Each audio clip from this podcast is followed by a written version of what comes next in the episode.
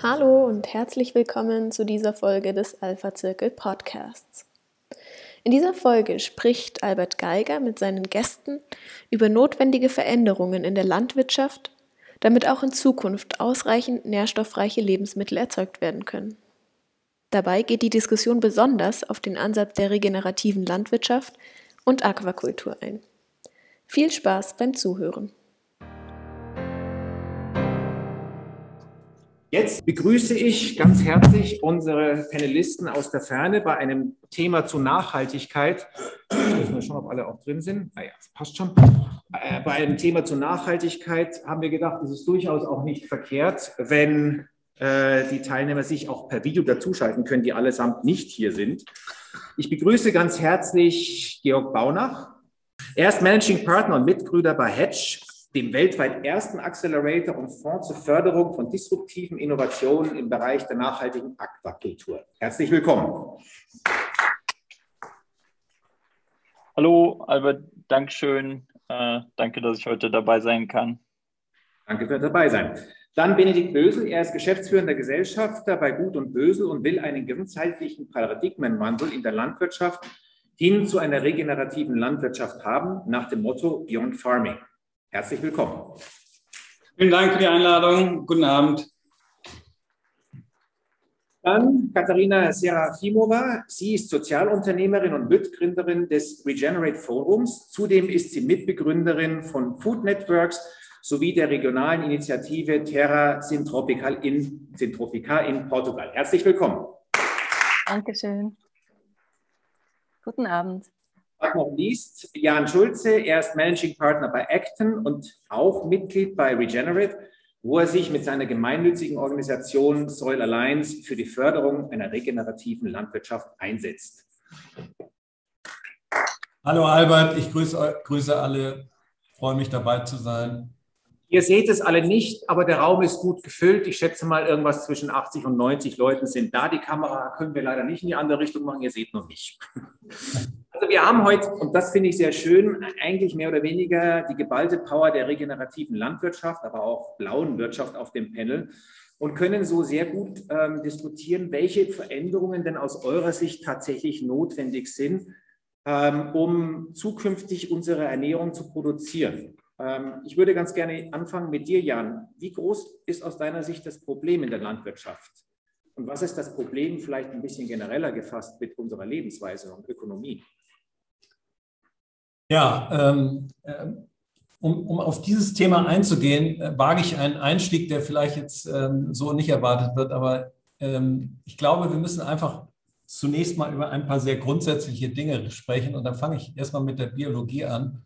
Ähm, ich glaube, allen Zuschauern in dem Raum ist klar, was die Photosynthese macht. Die ähm, äh, macht aus CO2 in Verbindung mit Wasser ähm, äh, Kohlenhydrate, sprich Zucker, äh, das Lebenselixier für die Pflanzen und stößt dabei wunderbaren Sauerstoff aus. So far, so good. Als ich äh, Leistungskurs Biologie hatte, hat mir man mir allerdings nicht weiter erklärt, dass zwischen dieser Pflanze und dem Boden eine besondere Symbiose besteht und das nennen wir den Kohlenstoffkreislauf. Und das ist, glaube ich, das ganz zentrale Element, was viele Menschen eigentlich so nicht genau kennen. Zu meiner ähm, zu meinem Entsetzen habe ich gerade wieder letztens mit zwei Abgängern aus Hohenheim gesprochen, die Landwirtschaft dort studiert haben und die mir sagten, es gibt das Fach ähm, Pflanzen und das Fach Boden und das sind zwei unterschiedliche Fächer und im einen wird über Pflanzenphysiologie gesprochen, im anderen über die Mineralien des Bodens und dieser Zusammenhang wird nicht erklärt, nämlich was passiert ist, dass die Pflanze bis zu 40 Prozent dieses Zuckers, den sie produziert, über ihre Wurzeln an den Boden abgeht. Und der Boden ist eben nicht nur Mineralien, sondern sehr viel Biologie, viele tausende äh, Bakterien, äh, kleine Einzeller, äh, kleine Insekten, Würmer.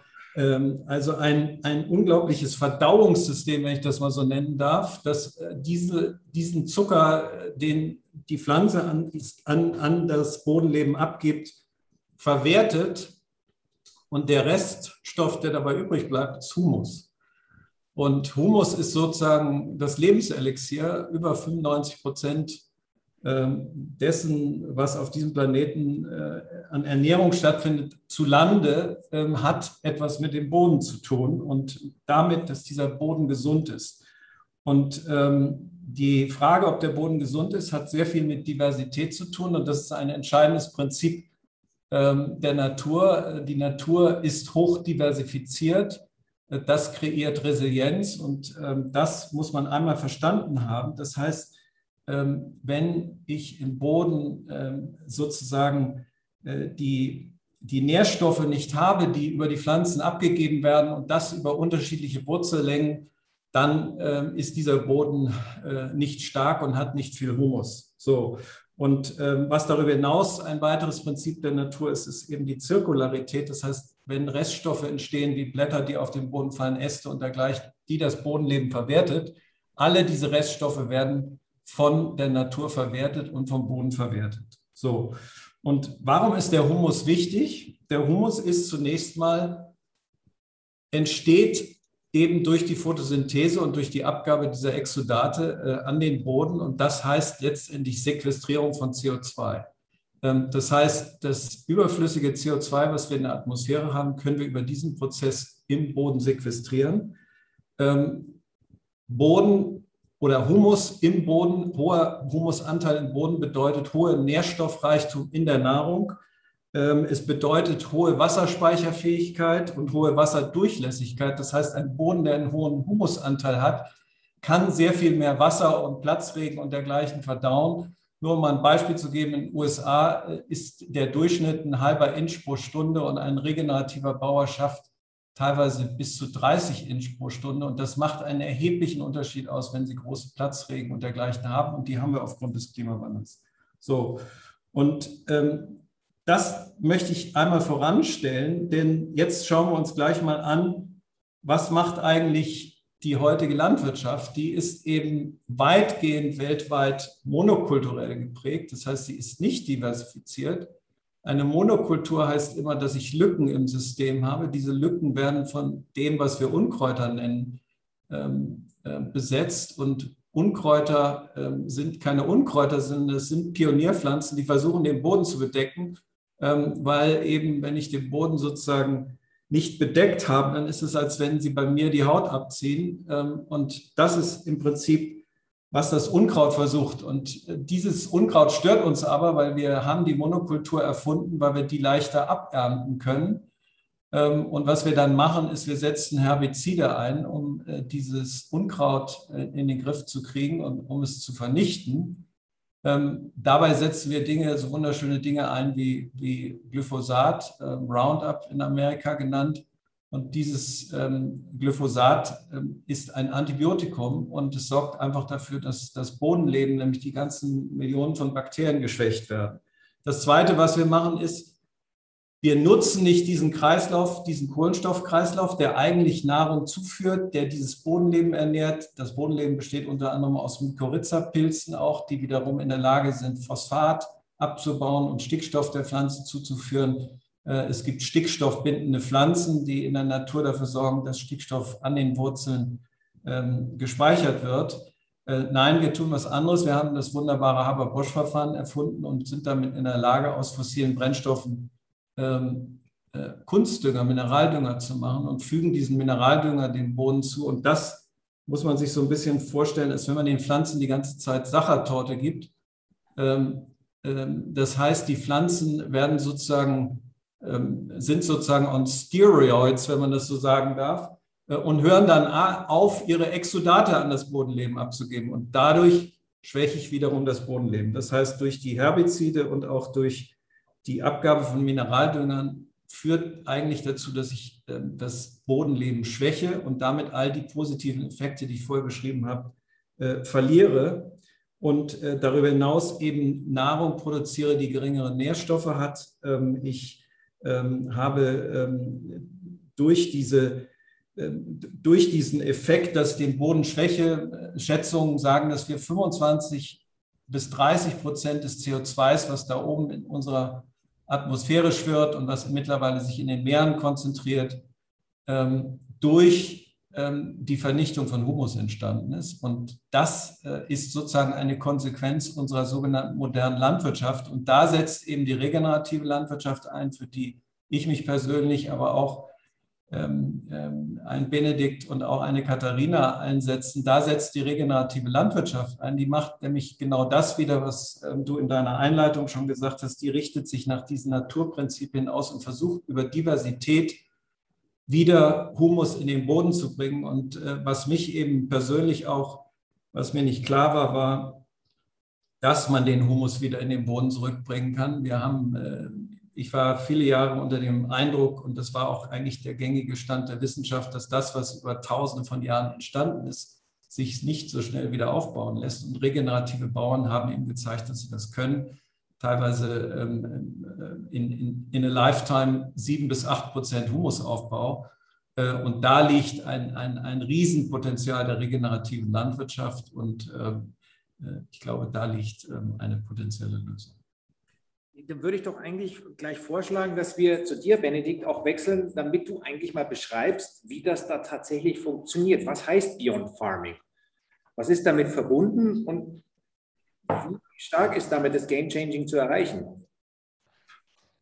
Naja gut, also Beyond Farming ist im Grunde genommen von uns eher ein, ein der Versuch eines, äh, der, der Findung eines Begriffes, der für sozusagen unsere Überzeugung steht. Und unsere Überzeugung ist eben, wie, wie Janis schon ganz gut dargestellt hat, dass die Landwirtschaft und die Landnutzung generell, also auch Forstwirtschaft, auch Moore, alles dazu, was dazugehört, im Grunde genommen der mit Abstand größte und direkteste Hebel ist für und zum Angehen der großen Probleme unserer Zeit. Ähm, wenn wir über Biodiversität sprechen, wenn wir über Gesundheit sprechen, wenn wir über ähm, natürlich Klimaanpassung sprechen, wenn wir über die Entwicklung, von ländlichen Räumen sprechen, Gleichheit, Chancengleichheit, ähm, all diese Themen haben immer unmittelbaren Einfluss auf, äh, beziehungsweise die Landnutzung hat einen unmittelbaren Einfluss darauf. Und das, glaube ich, ist das, was wir verstehen müssen. Es ist eben nicht nur Primärproduktion. Die Landwirtschaft übernimmt all diese Funktionen und hat eben auch diese potenzielle Leistung. Heute tatsächlich hat sie viele negative Externalitäten. Äh, die werden leider tatsächlich auch aktuell in der Systemdiskussion nicht mit, äh, nicht mit diskutiert. Ähm, da sind wir Gott sei Dank auf einem Weg, dass das langsam sich ändern wird. Ähm, das ist ein Teil von dem, was wir einmal auf einer, ich sag mal, gesellschaftssozialen Ebene eben vermitteln wollen. Ähm, aber was sozusagen ganz konkret bei uns am Standort passiert, wir haben einen Betrieb mit ca. 3000 Hektar. Ähm, davon sind ca. 2000 Hektar Forst, 1000 Hektar landwirtschaftliche Fläche. Und unsere Gegend ist deswegen besonders, weil wir äh, einmal eine, in einer der trockensten Regionen in Deutschland sind und noch dazu eben einen Sandboden haben. Das heißt, der Sandboden als solcher ist sozusagen schon vom Hause aus nicht wirklich gut in der Lage, Wasser aufzunehmen, Wasser zu speichern. Äh, die ganzen Verbindungen, die äh, Jan Gisbert gerade schon beschrieben hat, ähm, sind sowieso schon mal weniger in einer Art von Boden, die wir eben hier haben. Und das bedeutet, dass Land- und Forstwirtschaft hier einfach extrem schwierig sind. Und insbesondere perspektivisch wird es noch schwieriger, weil wir spüren heute schon die Auswirkungen der klimatischen Veränderung. Es hat aber auch eine besondere Relevanz, weil eben die falsche oder die zu intensive Art der Bewirtschaftung überall auf dem Planeten immer mehr so wird und die gleichen Herausforderungen dort auftreten, wie wir sie bereits haben. Das heißt, Dinge, die wir hier testen, Dinge, die wir hier versuchen zu entwickeln, herauszufinden, sind nicht immer eins zu eins. Dafür ist die Landwirtschaft kompliziert, aber doch in den Grundzügen auch teilweise übertragbar in anderen Regionen der Welt. Und ähm, ich habe selbst einen, einen Hintergrund in der, äh, im, im, Finanzsystem, habe dann äh, in der Technologie gearbeitet, äh, insbesondere Startups im Agrarbereich beraten und war immer der Meinung, die Technologie ist eigentlich der Schlüssel und die Technologie wird uns sozusagen helfen, die großen Probleme ähm, angehen zu können, bis ich gemerkt habe, dass in zu einer sehr hohen Prozentzahl das meiste, was an Technologie und Innovation heute entwickelt wird, leider immer noch aus dem gleichen exploitativen Verständnis von Ökosystemen heraus entwickelt wird. Das heißt, wenn deine Grundannahme für Landwirtschaft in der Form horizontal Monokultur eine Ernte im Jahr ist, dann wird alles, was innovativ in diesem Prozess aufgebaut wird, immer nur in der Lage sein, die negativen Auswirkungen dieses Produktionsmodells zu verringern. Und wenn wir wirklich ernst meinen mit den Herausforderungen und wirklich auch für nachfolgende Generationen eine lebenswerte Welt erhalten wollen, müssen wir eigentlich einen etwas demütigen Schritt zurückgehen und auf die Kernursachen unserer Probleme schauen und dann überlegen, wie müssen wir äh, unser System verändern, um damit sozusagen die negativen Auswirkungen gar nicht mehr entstehen zu lassen. Das ist im Grunde genommen eine, eine, eine Erkenntnis, die mir gekommen ist in einem der letzten Dürrejahre, ist jetzt schon vier Jahre her. Ähm, aber seitdem habe ich alles verändert, was wir bis dahin versucht haben, hier auf dem Betrieb umzusetzen, sondern ich habe den Fokus gesetzt auf wirklich die Frage, welche Landwirtschaftssysteme setzen die Gesundheit des Ökosystems und die Gesundheit des Bodens in den, in den Zentrum allen, Tuns. Und das war eben spannend, über die ganze Welt verteilt die unterschiedlichsten Formen der multifunktionalen regenerativen Landnutzung zu finden, die in komplett unterschiedlichen äh, klimatischen Verhältnissen stattgefunden haben, die aber alle ganz, ganz ähnliche und ganz stark ähm, ja, in Verbindung stehende Grundannahmen hatten. Und das war immer eben das Thema, den Boden zu schützen. Das heißt, insbesondere den Boden immer bedeckt zu halten. Jan Gisbert hat das beschrieben mit, äh, wenn man ihm die Haut abzieht. Das wird dann doch sehr, sehr klar, wie, das, wie wichtig das ist. Gleichzeitig die hohe Biodiversität. Das heißt, einmal überhalb des Bodens, aber eben auch unterhalb des Bodens. Äh, wir wollen den Boden so wenig stören wie möglich. Ob das mechanisch ist, ob das über äh, Mineraldünger ist, ob das über Chemikalien ist. Ähm, und insbesondere ist es wichtig, auch Tiere wieder in den Zyklus zu integrieren. Denn das muss man immer sich vor Augen halten. Der Boden braucht Stickstoff, um überhaupt Humus bilden zu können. Der Stickstoff kann ausschließlich von Tieren kommen oder Kompost, was wiederum auch in meisten Fällen von Tieren kommt. Und die einzige Alternative dazu ist Mineraldünger. Das heißt, wir brauchen Tiere zwangsläufig und dringend im Ökosystem. Ähm, so, aber davon gibt es dann noch weitere Abstufungen, weitere, ich sag mal, Spezialisierungen, je nachdem, welchen Standort man hat, je nachdem, welche Herausforderungen man hat, je nachdem, welche auch, ähm, ich sag mal, Zugang zu Märkten, Maschinen, Werte etc. hat, ähm, gibt es eine ganze Reihe von, ich sag mal, natürlichen Instrumenten, die man nutzen kann, um diese Herausforderung äh, anzugehen. Ähm, was wir speziell machen, ist beispielsweise mit sogenanntem Agroforst zu arbeiten. Das sind schmale Baumstreifen, die gleichmäßig über den Acker verteilt sind, ähm, in den meisten Fällen gegen die Hauptwindrichtung ausge ausgerichtet ob wir darüber das Mikroklima auf dem Acker sozusagen zwischen den Baumstreifen verändern können. Das heißt, dort, wo nach wie vor ähm, klassischer Ackerbau betrieben wird, hat der Boden und die Pflanze länger Möglichkeit, die Feuchtigkeit, die wenige Feuchtigkeit, die wir hier haben, eben aufzunehmen. Das heißt, da geht es um das Thema dezentrale Wasserretention. Wir gehen dann den nächsten Schritt und sagen, okay, wenn wir diese Baumstreifen haben, die die Möglichkeit haben, diese ähm, Ökosystemleistung auf unsere Fläche zu bekommen, dann können wir auch noch hier Baumarten oder Straucharten anbauen, die eben beerntbar sind. Das heißt Nüsse, Obst, Beeren, ähm, die einfach unsere eigene Resilienz nochmal erhöhen, weil wir mehrere Produkte auf einmal haben und die auch wieder wunderbar im Einklang mit ähm, dem eigentlichen, der eigentlichen Feldbewirtschaftung stehen. Ähm, hier haben wir im Grunde genommen äh, eine ganze Reihe von unterschiedlichen Forschungsprojekten. Uns ist Gott sei Dank gelungen, im April diesen Jahres eine äh, Stiftung zu gründen, mit der wir eben jetzt die On-Farm Wissenschaft und Forschung machen, Bildung, Ausbildung machen, im, im weitesten Sinne Naturschutz betreiben ähm, und haben eben äh, in der Frage, welche Formen von Agroforst es gibt, äh, mittlerweile über fünf verschiedene Systeme, die unterschiedliche Hintergründe haben. Einmal geht es eher um das Thema Weide, das andere ist eher stärker im Kohlenstoffaufbau, dezentrale Wasserretention, potenzielle Nüsse, Obst und Beeren. Ähm, also die unterschiedlichsten Instrumente, die wir in ein Ökosystem sozusagen integrieren können. All das ist ähm, extrem spezifisch wissenschaftlich begleitet, weil wir einfach glauben, dass wir diese Form der Information ähm, auch Open Source für andere Landwirte und Landwirtinnen zugänglich machen müssen. Heute gibt es wie keine Daten, keine Prozessanleitungen, keine Maschinen, keine wirklichen belastbaren Informationen, wenn Landwirt oder Landwirtin, die übrigens alle in richtig schlechten Situationen sind, ähm, sich mit solchen Themen auseinandersetzen wollen. Das heißt, selbst wenn das Thema regenerative Landwirtschaft heute ähm, von vielen Menschen diskutiert wird, sind wir weit, weit davon entfernt, da überhaupt einen wirklich bedeutenden Anteil von Landwirten und Landwirtinnen zu helfen, dort rein äh, sich zu entwickeln. Denn wir wissen heute im Grunde noch gar nicht, wie wir das mitmachen sollen. Ähm, deswegen ist es unheimlich wichtig, eben Wissenschaft und Forschung zu machen, Daten zu erheben, Prozesse zu entwickeln, und das ist genau das, was wir an unserem Standard machen möchten. Denn wenn wir es an unserem Standard schaffen, zu zeigen, dass solche Systeme eben ökonomisch, ökologisch und sozial Vorteile bringen zu dem aktuell bestehenden ökologischen und aber auch natürlich konventionellen Modell, dann kann das später einen Paradigmenwechsel mit einleiten.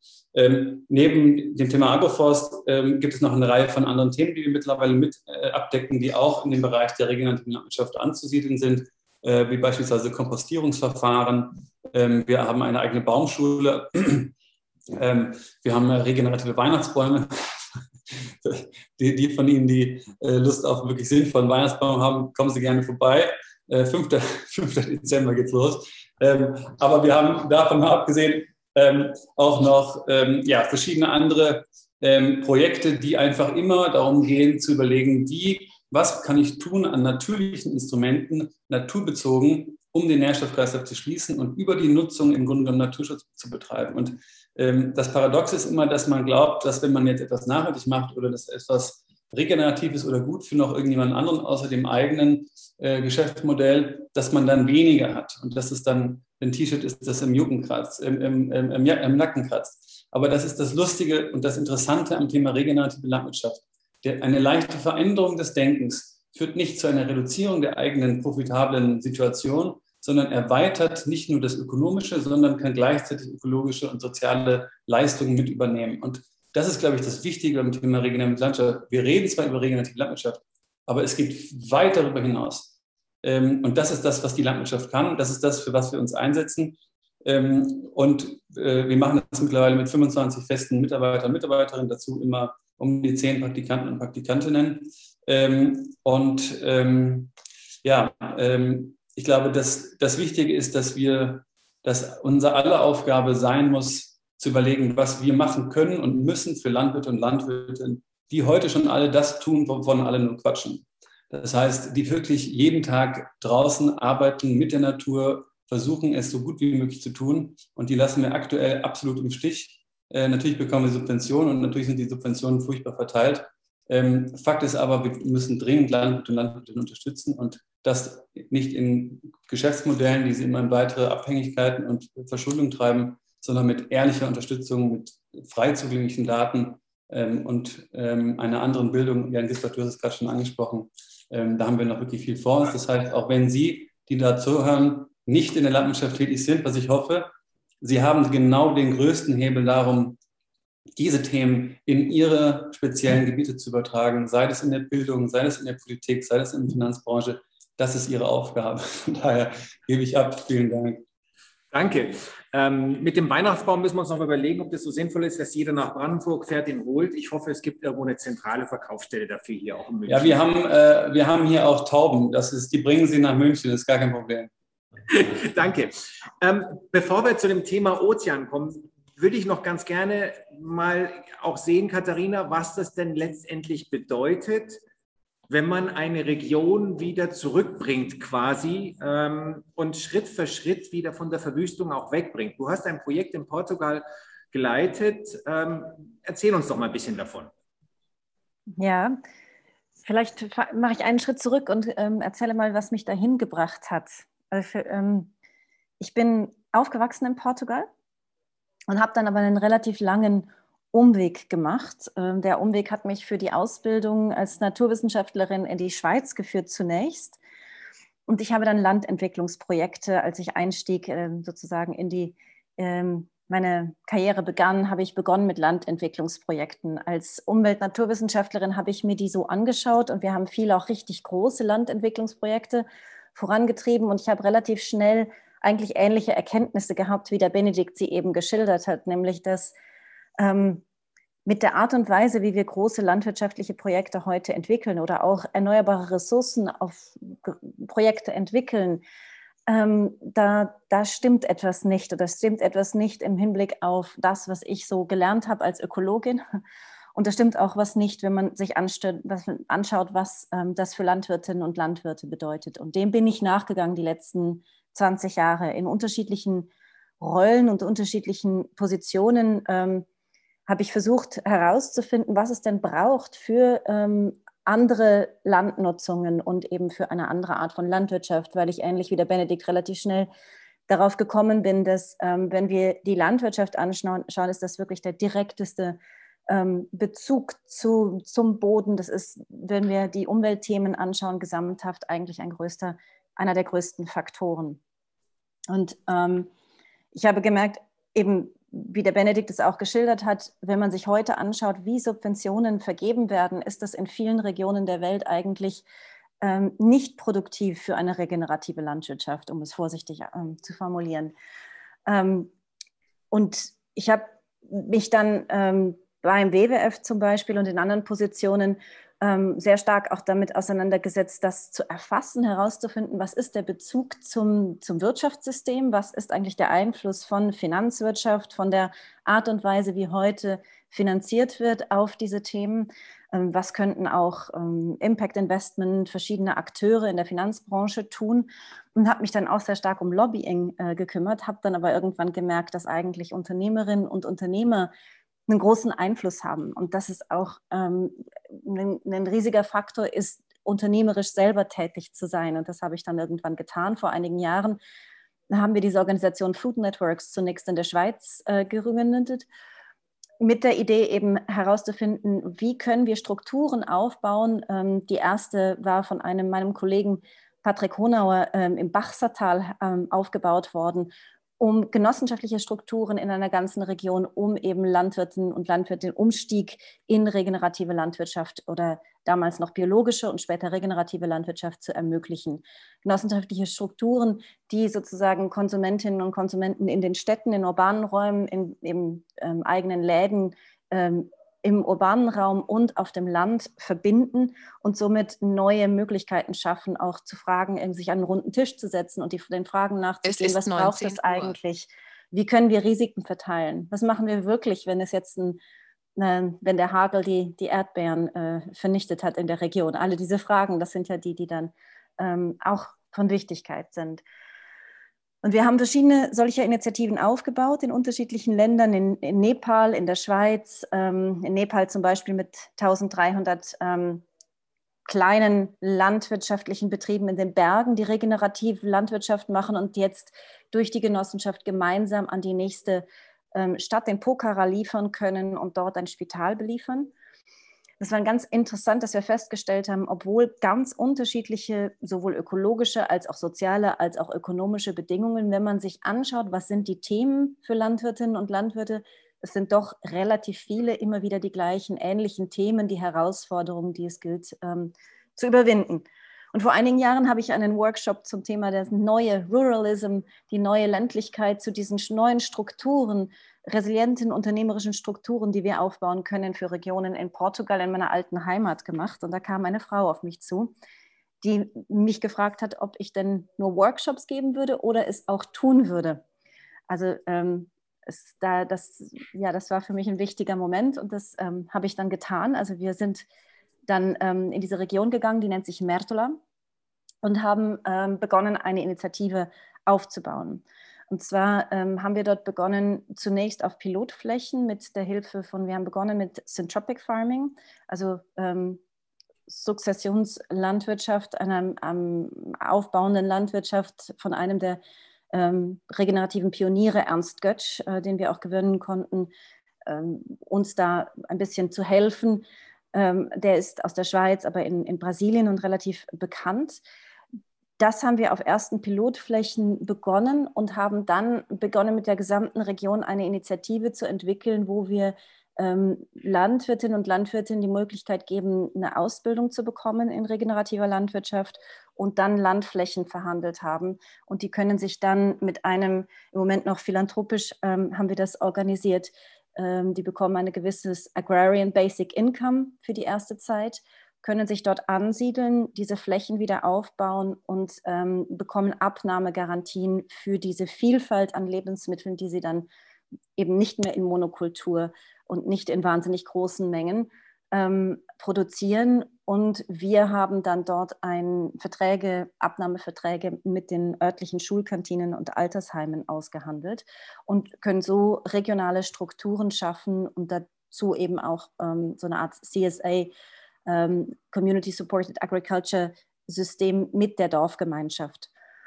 Dort haben wir auch einbezogen die Berufsschulen und die Schulen, also dass sozusagen dieses Thema der regenerativen Landwirtschaft und gesunden Lebensmittelversorgung vor Ort wirklich in der Region ähm, gesamthaft von der Bevölkerung mitgetragen wird, weil wir gemerkt haben, das ist ein Thema, diese Umstellung in diesen extrem schwierigen Randregionen da. In diesem Fall ist es eine Randregion Europas, ähm, wo wahrscheinlich ähnlich und noch ganz anders auch die Böden ähm, wirklich extrem schwierig sind. Ähm, dass die sind so an der Kippe. Das ist gerade von einer temperierten zur semi-ariden Klimazone umdeklariert worden. Also ähm, es geht um, um, Hitze, es geht um Trockenheit, es geht um ähm, große Temperaturschwankungen, also fast Wüsten, ähm, so ähnliche Situationen und eben auch sozial sehr schwierig, ähm, Abwanderung der Jugend, all diese Themen. Ähm, und da Impulse zu setzen und auch nicht nur also ökonomische Strukturen aufbauen, aber eben durchaus auch Impulse zu setzen, kultureller Art. Äh, denn das, ich sag mal, die Geschichte, die man Jugendlichen in der Region erzählt, ist, wenn du ein absoluter Verlierer bist, dann wirst du Landwirt, dann bleibst du hier. Ja? Also wer irgendwas auf sich hält, der geht in die Stadt, der geht raus, der macht nicht Landwirtschaft. Und das sind Themen, die gelten überall. Und dort eben Impulse zu setzen, und da hat ähm, diese, diese Initiative einiges beitragen können, wirklich zu sehen, ähm, dass, dass mit regenerativer Landwirtschaft dieses, dieses Image oder das Bild davon, was eigentlich der Landwirt für die Gesellschaft ist, nochmal ganz einen neuen Impuls bekommt und dann auch Jugendliche aus der Region wieder, wieder mehr Freude finden oder sich trauen, sozusagen ähm, zu sagen, ja doch, ich bleibe hier und ich werde, ähm, werde den Weg hier vor Ort, wo meine Familie herkommt, suchen. Vielen also Dank. das, bitteschön. Es gibt uns, ich denke mal, wirklich einen guten Überblick und, und zeigt uns, dass wir wirklich alle selber auch verändern können. Ich würde jetzt ganz gerne nochmal nachdem wir jetzt ein Drittel der Erde letztendlich irgendwie abgedeckt haben, zu den zwei Dritteln noch kommen, die wir ja auch noch berücksichtigen müssen, nämlich die Ozeane.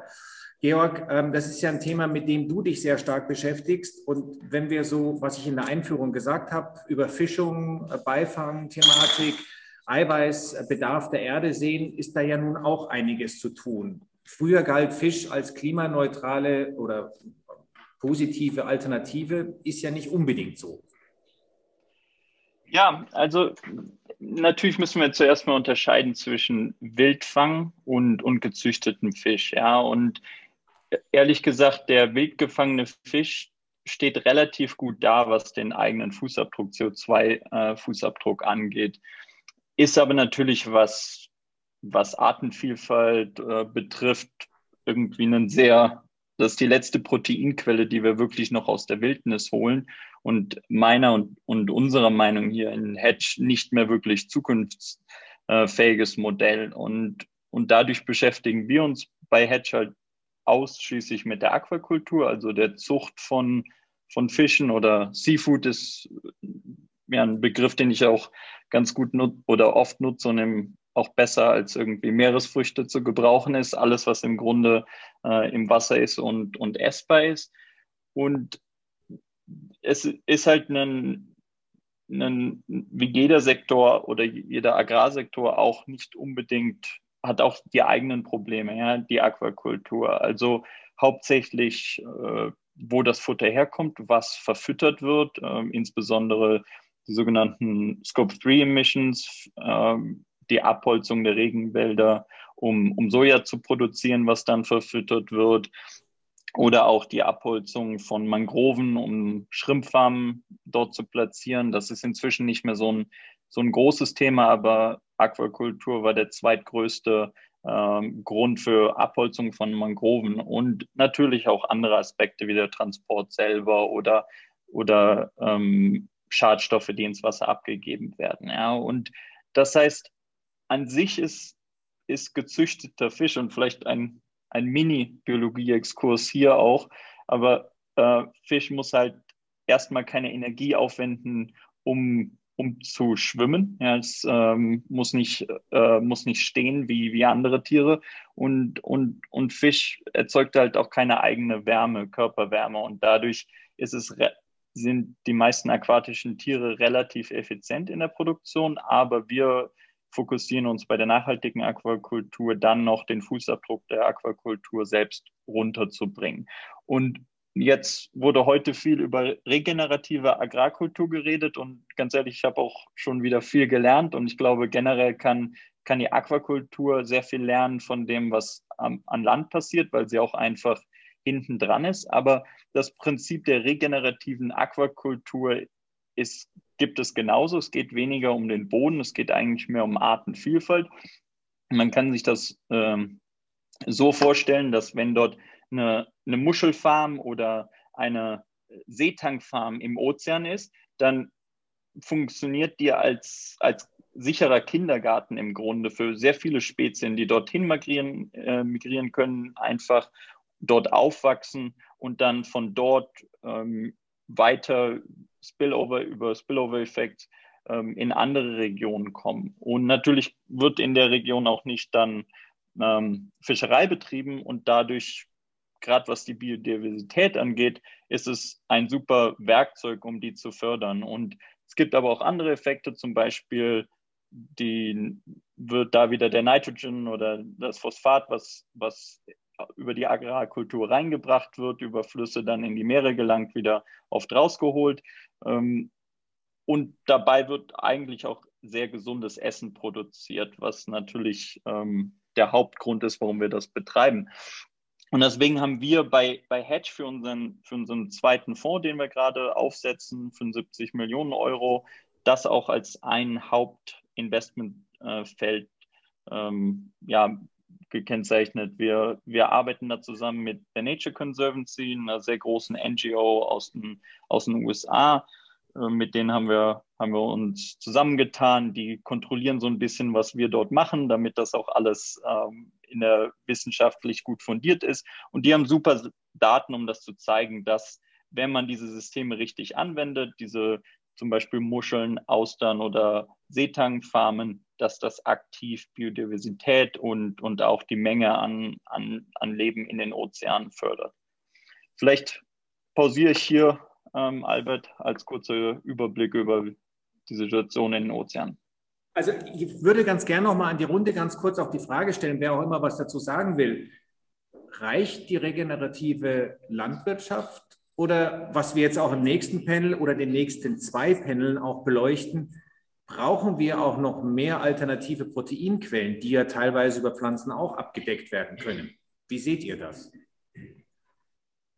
Wer mag denn? Benedikt? Ja, also wir brauchen auf jeden Fall keine weiteren alternativen Proteinquellen. Ähm, das ist ganz klare Äußerung. Wir müssen einfach anfangen, den Tieren nicht irgendeinen Schmarrn zu füttern, das sie überhaupt gar nicht fressen wollen sprich Getreide. Ja, wenn man sich anschaut, die landwirtschaftliche Nutzfläche äh, ist, ich glaube, 70 Prozent allein für Tiernahrung. Das ist so wahnsinnig ähm, unintelligent, das kann man gar nicht in Worte fassen. Wir müssen die Tiere aus den Ställen holen, die sollen das fressen, für was sie gemacht sind. Das heißt, sie sollen Gras, Zwischenfrüchte, Untersaaten fressen in einem Kreislauf, der geschlossen ist, angepasst an das Ökosystem und den Bedarf dort vor Ort. Ähm, und sonst brauchen wir eigentlich überhaupt gar keine Proteine. Damit haben wir dann auch so viel landwirtschaftliche Fläche wieder zur Verfügung, um andere Dinge anbauen zu können. Das heißt, wenn wir hören, dass wir die Welt ja gar nicht ernähren können, wir könnten heute schon so wahnsinnig viel mehr Menschen, als wir haben, ernähren. Das wäre überhaupt gar kein Problem. Ähm, also das, ähm, da habe ich, wie man merkt, eine ganz klare Meinung. Ähm, ist allerdings meine Meinung. Georg, ich gebe gerne an dich.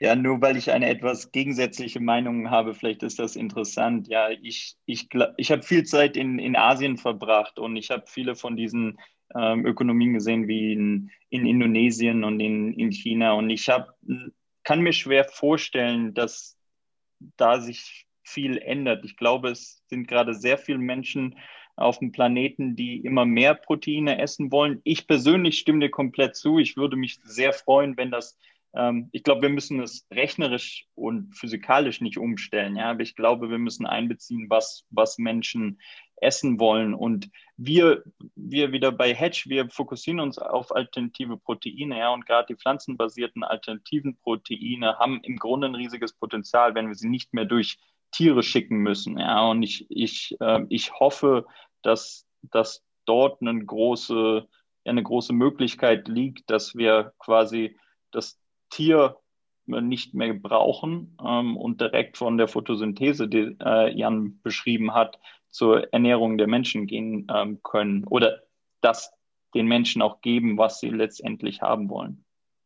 Darf ich dazu was sagen, weil ähm, das ist so mein, mein Steckenpferd, ähm, Benedikts natürlich auch. Ähm, ich glaube, dass eines der Irrungen, in denen wir im Moment ähm, leben, ist, ähm, erstens, dass Tiere eigentlich das Hauptproblem sind, die Kuh, die Methan ausstößt und so weiter. Ich glaube, den Umweg, den wir immer nicht machen, ist, wir vergessen, dass diese Kühe oder die Schweine oder die Hühner heute nicht ihre eigentliche biologische Funktion ausüben, sondern in grausamen Massentierhaltung gehalten werden äh, und damit einfach das nicht tun, was sie eigentlich tun. Nur mal eine Rechnung zu geben, äh, die, die äh, auch durch mehrere Quellen bestätigt wird. Wenn man die USA heute nimmt und wir vergessen mal, dass, ähm, was Benedikt gerade gesagt hat, dass nämlich tatsächlich 80 Prozent des Getreides, also des Mais, der heute produziert wird, davon wird 40 Prozent für die Tierfutter verwendet und 40 Prozent wird zu Ethanol produziert. Überhaupt nur 4 Prozent wird wirklich für Nahrung verwendet. Der Rest, den 16 Prozent, ist für Zucker. Äh, und wir wissen alle, dass dieser maisbasierte Zucker zu Obesity führt. Aber jetzt mal abgesehen davon, es gibt in Amerika heute noch nach wie vor sehr große Grasflächen, die einfach nicht vernünftig begrast werden, nämlich nach regenerativen Prinzipien. Das heißt, dass man Gras erlaubt, sozusagen gefressen zu werden, sich dann aber wieder zu erholen. Wir haben heute weltweit immer noch das Prinzip des sogenannten Stock Grazings. Das heißt, Tiere werden für eine relativ lange Zeit auf eine Weide gepackt, zumindest in Australien und Amerika. Hier im Allgäu oder in Bayern, da gibt es das Rotational Grazing, aber da werden die vier Tiere alle eine Woche wöchentlich bewegt, vielleicht auch mal alle drei Tage. So, und ein regenerativer Bauer macht etwas ganz anderes. Er simuliert das, was eine Büffelherde macht, wenn sie früher durch die Prärie gegangen ist. Sie hat sozusagen auf einen Schlag eine unglaubliche Disturbance verursacht und dann anschließend war aber erstmal wieder Ruhe im Karton. Ähm, und diese Weide wurde wahrscheinlich ein Jahr lang nicht äh, in irgendeiner Form durch Tiere beeinträchtigt, konnte sich erholen, konnte durch Photosynthese wiederum Humus aufbauen. Die größten Humusvorkommen der Welt haben wir nicht äh, im Wald, wie wir meistens meinen, sondern in den äh, Steppen, ähm, in dieser Symbiose zwischen Gras und, und Tieren. So, und man, wir haben, man kann ausrechnen, wenn man die Grasproduktivität erzielen würde, die regeneratives Grazing ähm, schafft, dass man damit die heutige Fleischproduktion von Amerika allein auf Gras äh, replizieren kann, ohne dass man die Flächen, die heute sinnloserweise mit Korn bepflanzt werden, um es dann Kühen zu geben, die es gar nicht verdauen können, etc. etc. Ähm, äh, so, also ich, ich glaube, wir, wir, wir übrigens auch das ganze Thema Methan. Methan wird bekanntlich von den Kühen aufgrund des Wiederkäuens ausgerülpst. Ähm, es kommt nicht hinten raus, sondern es kommt vorne raus. Ähm, äh, es gibt in gesunden Grassystemen äh, sehr Bakterien, die dieses Methan wunderbar verstoffwechseln. Ähm, also es landet nicht alles in der Atmosphäre. Methan sinkt übrigens auf dem Boden. Ähm, so, also das nur mal als Beispiel, wo, wo ich Benedikt nur zustimmen kann. Wir leben in unglaublichen Irrungen. Wir, wir sind einfach, diese Gesellschaft ist so dermaßen weit entfernt von dem, von der von dem Alignment mit der Natur. Ähm, ähm, das ist so, der Strom kommt aus der Steckdose und die Lebensmittel aus dem Supermarkt. Ähm, und das ist unser Problem. Vielleicht noch einen letzten Satz. Das Erfreuliche ist, und das gilt sowohl für die Ozeane als auch eben auf Land, ähm, die Natur ist viel regenerationsfähiger, als wir das jemals äh, geglaubt haben. Ähm, wenn man äh, auch große Ozeanflächen einfach in Ruhe lässt, entstehen die in relativ kurzer Zeit wieder Fische. Es sei denn, es sind gewisse Tipping Points überschritten. Es gibt Beispiele für solche Tipping Points, ähm, die dann eben wirklich verheerend sind, wie zum Beispiel in Neufundland, wo man die Kabeljaus so lange gefischt hat, dass sie sich eben nicht mehr erholen, weil es heute Fische gibt, die ihren Laich auffressen. Und auch nach 15 Jahren sind die Altbestände nur zu 10 Prozent erreicht, obwohl in der Neufundland nicht mehr gefischt wird. Ähm, und so weiter und so weiter. Wir, wir, wir, wir, wir sind an diesem Punkt angekommen, wo wir dringend die Systeme umstellen müssen. Ähm, und ähm, wir haben die Möglichkeit dazu. Wir haben das Wissen, wir haben die Lösung, wir müssen sie skalieren. Ähm, aber wenn wir so weitermachen, dann sieht es nicht so richtig erfreulich aus. Vielen Dank. Vielen Dank fürs Zuhören. Wir hoffen, diese Folge hat Ihnen gefallen. An dieser Stelle möchten wir auch all unseren Sponsoren danken, ohne die die Durchführung solcher Formate nicht möglich wäre. Alle weiteren Informationen finden Sie auch auf unserer Website und auf unseren Social-Media-Kanälen.